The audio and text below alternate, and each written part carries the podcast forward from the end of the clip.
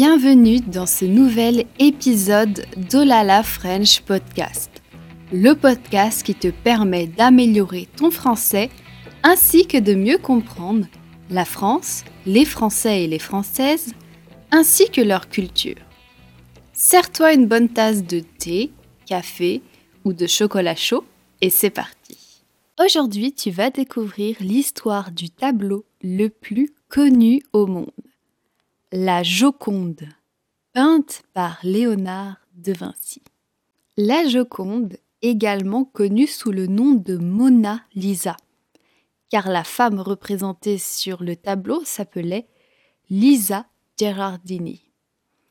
Il y a plusieurs hypothèses sur pourquoi, en français, on appelle la Joconde la Joconde. La Joconde serait une référence au nom de son mari, Francesco del Giocondo, que par la suite on a francisé, rendu plus français. Giocondo, la Joconde.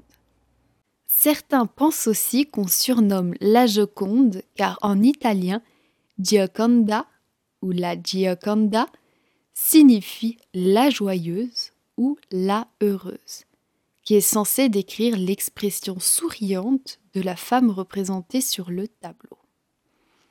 C'est un nom qui a été donné au tableau au cours des siècles, mais il n'est pas connu si c'est le nom que Léonard de Vinci lui a donné. La Joconde est un tableau donc peint par Léonard de Vinci entre 1503 et 1506. Il représente une femme souriante, Lisa Gerardini, la femme d'un marchand florentin de l'époque. Le tableau est devenu l'un des plus célèbres et des plus étudiés de l'histoire de l'art.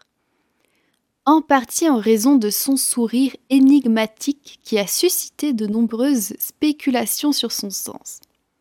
Je me rappelle quand j'étais à l'école primaire, la maîtresse, l'enseignante, avait apporté une copie du tableau de la Joconde et l'avait affiché dans la classe la maîtresse nous avait expliqué que partout où on aille dans la classe, la Joconde nous regardait. Et c'est vrai, c'est assez fou que tu te mettes à gauche, à droite, en haut ou en bas, la Joconde te suit du regard. Même si l'origine du tableau reste un mystère, on sait que Léonard de Vinci a travaillé sur le tableau pendant plusieurs années mais qu'il ne l'a jamais terminé et qu'il l'a emmené avec lui en France lorsqu'il est devenu le peintre et l'ingénieur du roi.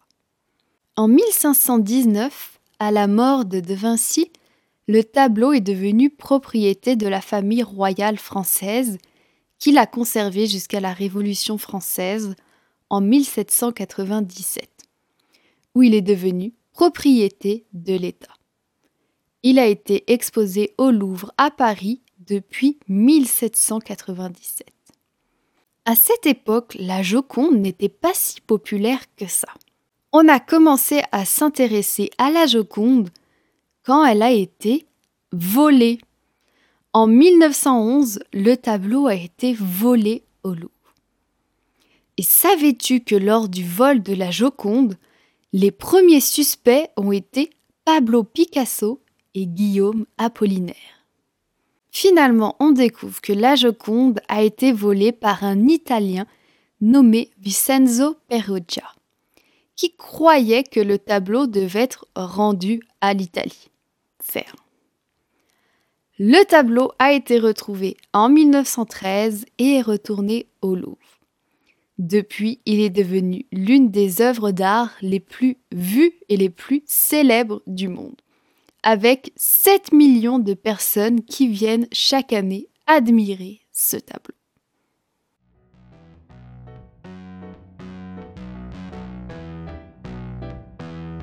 Merci d'avoir écouté cet épisode de podcast. Si tu apprécies mon podcast et que tu souhaites me soutenir, tu peux donner 5 étoiles au Olala French Podcast. Je te dis à bientôt pour de nouvelles aventures en français, bien sûr.